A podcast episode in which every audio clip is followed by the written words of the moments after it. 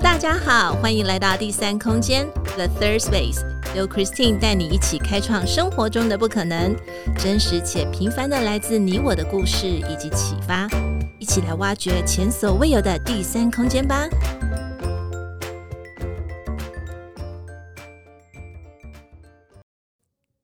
那 Wendy 刚才在 对，就是有，尤其是提到说在上海的部分，因为呃，我想问问你，因为。从学生时代也因为工作的关系到现在，你觉得住在上海的乐趣有有什么啊？就是一些生活上面的大小事，你觉得住在上海的乐趣，或是对你来讲，目前啊，你又是有一个家庭，你觉得这个乐趣还在吗？然后有哪一些？好，我觉得我觉得乐趣就是真的很多。我、嗯、我先讲。呃，我我第一个反而还比较想讲到这个上海的，我让我感觉到的安全感吧。嗯，OK，因为我像我一个人，像十几岁的时候就出国去留学，对，然后当初。嗯、呃，先去嗯、呃、加拿大温哥华，就是当时我的家人觉得嗯比较安全。那事实上我住下来，觉得温哥华的治安什么的各方面也是不错的。嗯、然后呃我就觉得可能是比如说单身的女性也好，嗯、呃、或者是呃有家庭，呃会在在乎小孩的安全，然后。嗯，和和家人出门的，比如说家里的老年人出门的方便的程度，然后我就感觉上海的治安还有便捷服务等等，让我感觉，嗯，在这个城市居住你就会非常舒适。嗯，像我以前，比如说自己一个人，呃，加班搞到九十点钟或者十一点钟，你一个人站在大马路上打个车，或者打个滴滴什么的，你就心里还是很踏实的，啊、嗯呃，不会左顾右盼想有没有人，啊、呃，会会会怎么样，会让我感觉不安全。但是因为你就知道说，哎，上海的摄像头其实真的是无到处都是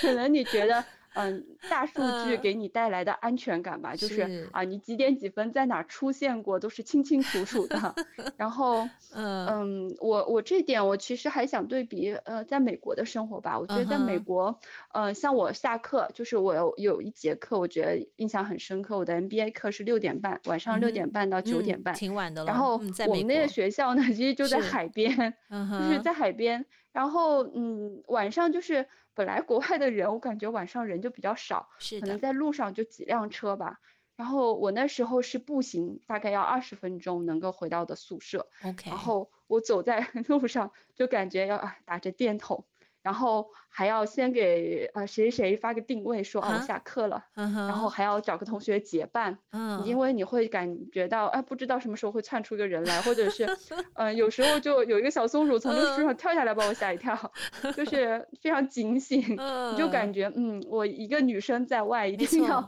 先保命要紧的那种感觉。是是哎不过嗯不过我们到一个然后我对比下来是嗯我就感觉。这个安全感是，首先这个城市给人的安全感，我就觉得还是很重要。对，尤其我们是，第二个是，嗯，Wendy，尤其我们是女性哦，女性如果到一个陌生的环境，其实不要说到城市，可能到一个陌生的环境，其实呃，女性女性的那种就是呃，sensitive，就是她的敏感度，其实都是自己会打开的，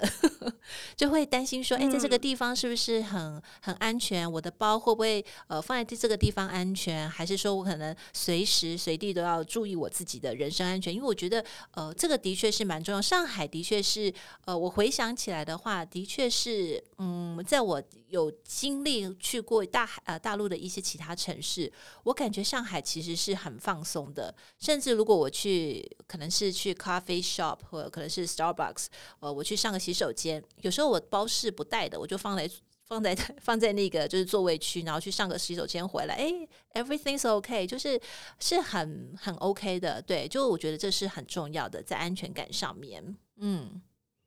嗯，是，而且我感觉就像刚刚你还提到的第二个，我就觉得生活，嗯、呃，像，嗯，各地的美食吧，全世界各地的美食，你都可以在你的生活圈里面找到。嗯、然后像你刚刚提到的啊，你想吃什么？呃，什么口味的，在哪里都能很找到很地道的餐厅，还不仅仅是说，嗯，呃，国内的人学了，就比如说去日本学了一点料理就回来开个店，他真正是有日本的大厨在的好的餐厅都有。是。然后我还想举个例子，就是我小、嗯、我我第一次去温哥华的时候，是，就是那是我第一次吃到真正的鱼生。就、哦、因为我们那里是靠江的，嗯、我吃的从小都是江里的江鲜，啊、又不一样。然后我们很少就去吃 海里的东西，是、嗯，就是我们是靠江吃江的那种感觉。然后第一次去跟同学去，嗯、然后蘸了个芥末，然后我当时就觉得，嗯。这个东西还挺有意思，然后 啊，蘸了一口就觉得哇塞，很呛。这个芥末我大概知道是什么那个，但是，嗯，我当时都感觉说哇塞，这个这个就是当时一个日本日本的大厨嘛，在那里烹饪的时候，嗯、然后我就觉得哦，他的那种对料理的这种认识，还有给我们的解释，还有对对这个鱼肉怎么样判断新鲜度啊或者什么，我当时觉得哦，原来在国际性的大城市，比如说温哥华或者什么。你真的能吃到世界各地正宗的美食，而不是我们这种小城市感觉就是大家在外面学了个皮毛回来就能开一个店的美食。其实让我就觉得，呃、嗯，其实我觉得 Wendy 是出了名的吃货，忘记跟大家说了，是是对，他对吃的部分其实挺讲究的。对，那之后呢？之后你有爱上这个、嗯、就是刺身嘛？就是你。之后有喜欢这个这个这个这个部分日日本料理这方面，你有喜欢上吗？嗯，我觉我觉得我还还一般，对、uh. 对此生我的感觉。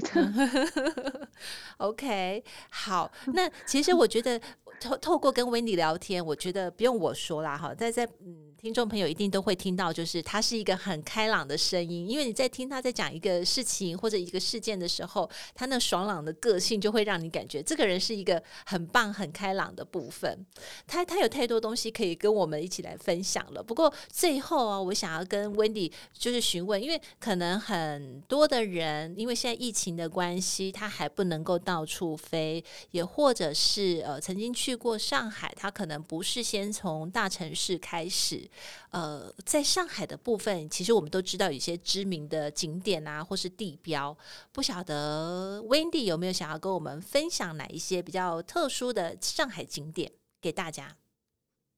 嗯，上海我就感觉有有挺多嗯值得一去的地方。然后我今天想分享的，嗯，几个我觉得可能是比较有代表性，能够代表上海为什么它是一个，呃，既是穿越百年的，呃，一个城市，嗯、然后又有特别摩登 现代的感觉的城市。OK，太好了。呃、首先呢，我还是推荐东方明珠，嗯、还有外滩的夜游啊，因为我感觉东方明珠，你在你站在东方明珠上，就是它是一个，呃，地标性的建筑，然后。呃，如果你到了东方明珠，你就知道，嗯，这是上海的浦东。然后你站在东方明珠的高塔上，你就能够俯视整个的呃江景，嗯、然后三百六十度的欣赏，然后浦东的周围的景色。然后它，如果你晚上的话，如果晚上有时间，就一定要去坐坐外滩的游轮。游轮。然后你就、嗯、比如说啊，对在特别要站在甲板上。然后你就看看天上的星星，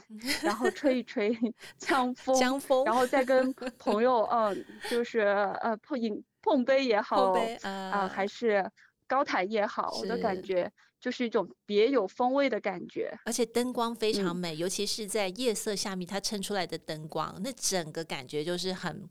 很复古，我我对我的感觉啦，我去做过的时候，我觉得那是很复古的感觉。有些因为是在黄浦江的对，就是黄浦江对岸那边的，呃，它所有的这些建筑物其实都是已经百年建筑，就是很有历史轨迹。再加上那个灯光的投射，你会感觉哇，虽然很 modern 哦，两边的两边的江是不同不同那样的风貌，这边就是很复古，而且是很有历史历史感的东方明珠外滩，我觉得这个一定是必去的景点。还有呢？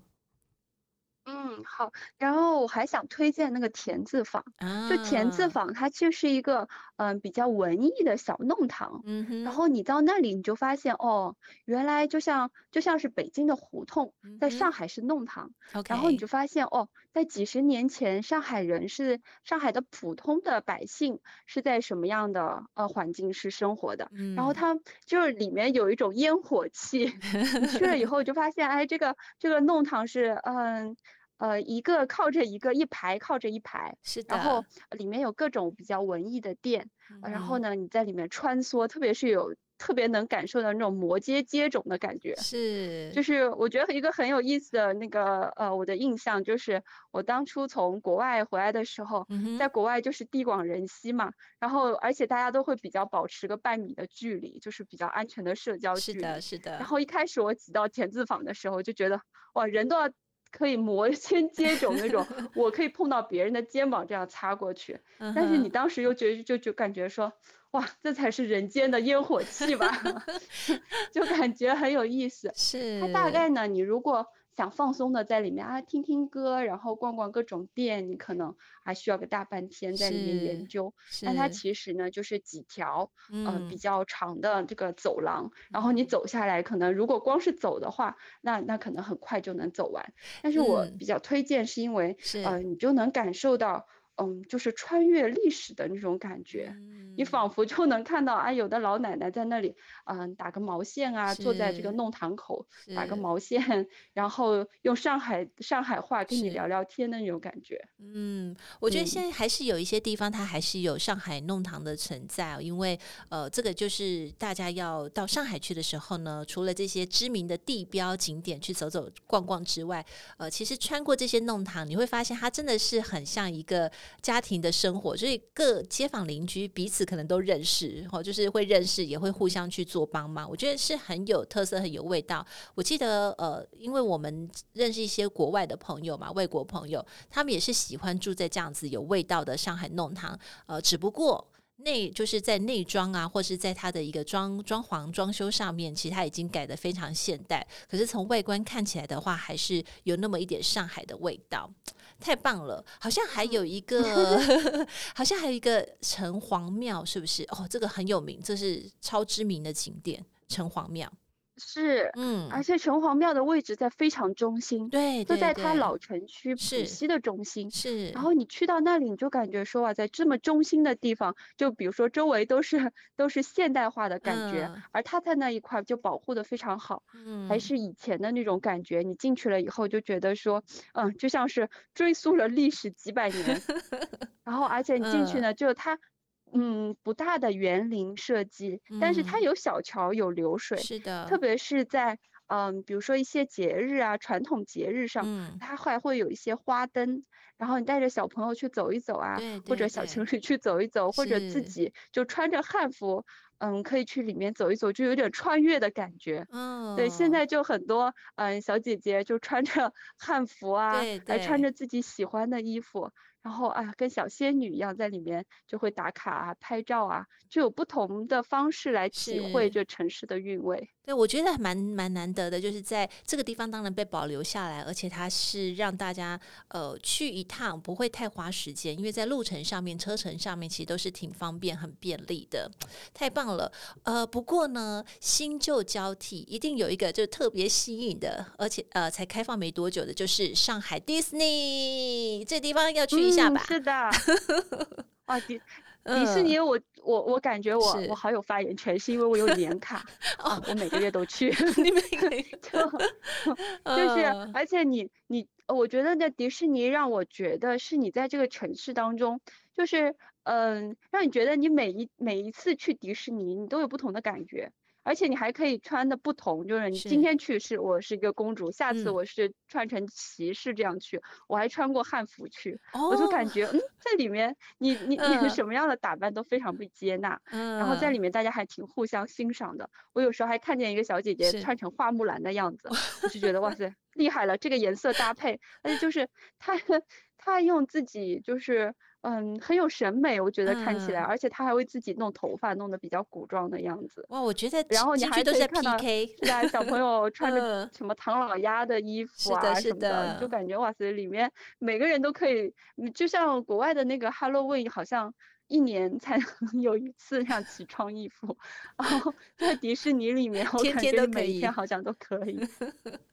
特别吸引那个 cosplay，呃，我我记得我去迪士尼的时候，真的就是像 Wendy 说的，呃，除了一般可能是家庭，其实家庭还是比较多嘛，哈，因为小朋友的关系。再就是一些年轻人，他真的就是一套一套的，就是不同的衣服，甚至还有换装，所以到那边简直就是哪个景点啊、拍照啊都非常的细致，妆容美感，还有他整个搭呃服装上面的搭配都非常的好看。我我都在想说，这些人可能是完美啦，所以他。他们都有特殊的一个 purpose，其实可能也就是一般的一般的普通人这样有这个兴趣爱好，太棒了。呃，所以大家呃如果有收集迪士尼的这种习惯的话呢，可以去上海迪士尼去呃去去走一下。呃，而且它在对面，它就是一个一个 hotel，就是上海迪士尼的一个 resort，就可以在那个地方做休息，也是挺好的。嗯，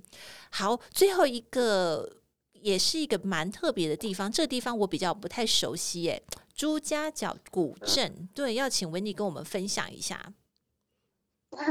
朱家角古镇呢，我感觉就是呃上海的比较周边的地方了。然后呢，你可能开车要一个半小时，然后在上海比较周边，比如说跟嗯。嗯，跟其他其他城市相接壤的地方，然后朱家角的古镇就是很好的能保留了这个小桥流水的江南风光。嗯，呃，像比如说江苏啊、浙江啊，像像以前有诗说，呃，上有天堂，下有苏杭，苏杭的苏就讲的是江苏，是的，嗯、呃、的苏州。然后那里面它的嗯、呃、非常突出的一个呃城市景观就是园林。还有小桥流水人家，哦、他在那上面，你穿越，嗯、呃，你走在那个小桥上，拿着一把油纸伞，嗯、你就感觉你像是明朝、清朝那几百年前穿越过来的人。是。然后他们还摇着那个小船，你还可以坐着他们的那个小船，上面的船工还可以给你唱歌，就会唱唱一些家乡的歌。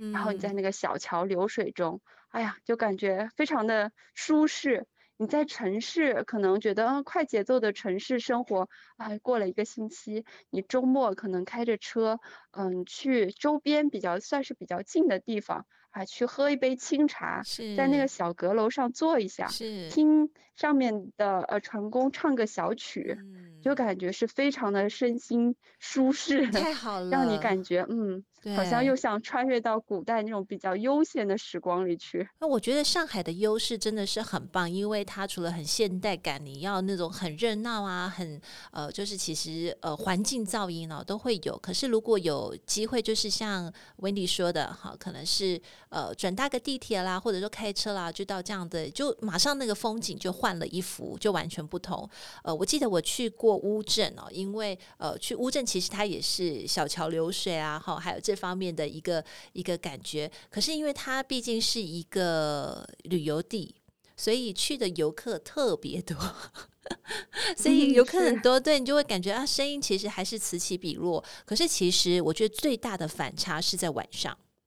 晚上的那个月光，如果你可能吃完饭，然后呃稍作休息，你其实可以出来走一走。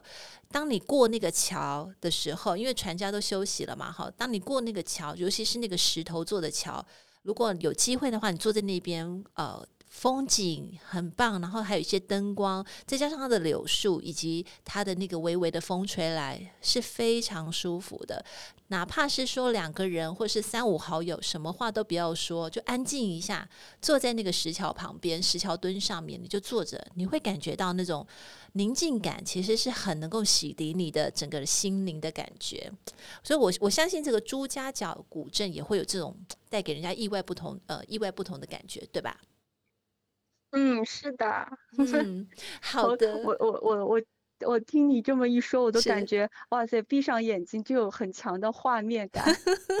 我我觉得我们都有那种让人家可以想到那种画面感，其实是因为我们都有去过，再加上我们对每个地方都很敏感。呃，去过的地方，呃，人事物，我们都会用自己的方式去把它记录下来，变成我们自己的一部分。我觉得这个是很棒的地方。今天我们跟呃 Wendy 聊了好多的话题哦，我相信现场的呃，就是说在在听的听众朋友。呃，也会觉得说哇，原来我们有这么多的东西可以去聊。也希望说，在今天的女生悄悄话的这一个节目的专访当中，大家除了认识 Wendy，呃，一位新上海人以及她的过程，呃，过过往的一些经历之外，也更能够因为她透过她来认识上海，呃，这个地方。那下次如果我们有机会的话，我们还想再邀请 Wendy，不晓得 Wendy 会不会接受我们的邀请哦？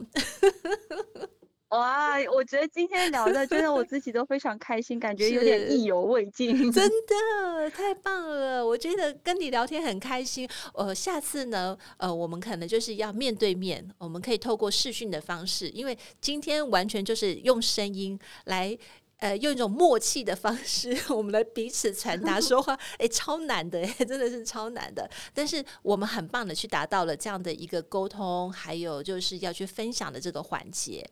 那结束的时候，我们也是要谢谢 Wendy 今天特别播出这个时间跟我们一起分享。那 Wendy 有没有呃什么话想要跟我们的听众朋友一起分享的呢？啊，谢谢 Christine 给我这个机会能来跟大家分享，我也觉得非常的开心。然后也谢谢大家，我也想嗯、呃、特别的邀请嗯各方面的朋友，如果你有机会可以来嗯大陆走一走，然后或者来上海、嗯、特别体验一下我们今天说到的各个的地方，嗯，然后我还非常乐于的推推荐一些好吃的地方、好玩的地方给你。然后谢谢，谢谢 Wendy，谢谢 Wendy，我相信我们还有机会再跟 Wendy 在空中相会。那我们今天就聊到这边喽，See you next time，See you，See you。